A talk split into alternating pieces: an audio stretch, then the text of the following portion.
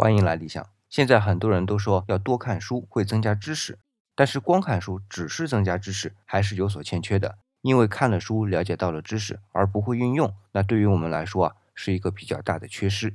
这一个认识呢，我也是前两天和一个朋友在交谈中才慢慢体会到的。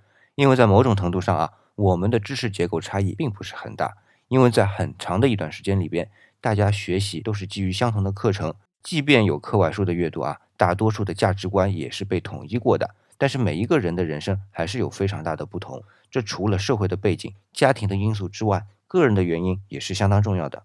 而个人的原因有很大一部分啊，都是取决于自己对于知识的运用能力。我举一个例子啊，我们在养育下一代的时候，都会不同程度上的接触到育儿方面的书，都知道要充分的和孩子沟通。那这一点上做得比较好的家庭和沟通上相对比较少的家庭，对于家庭中的每一个成员影响都是非常巨大的。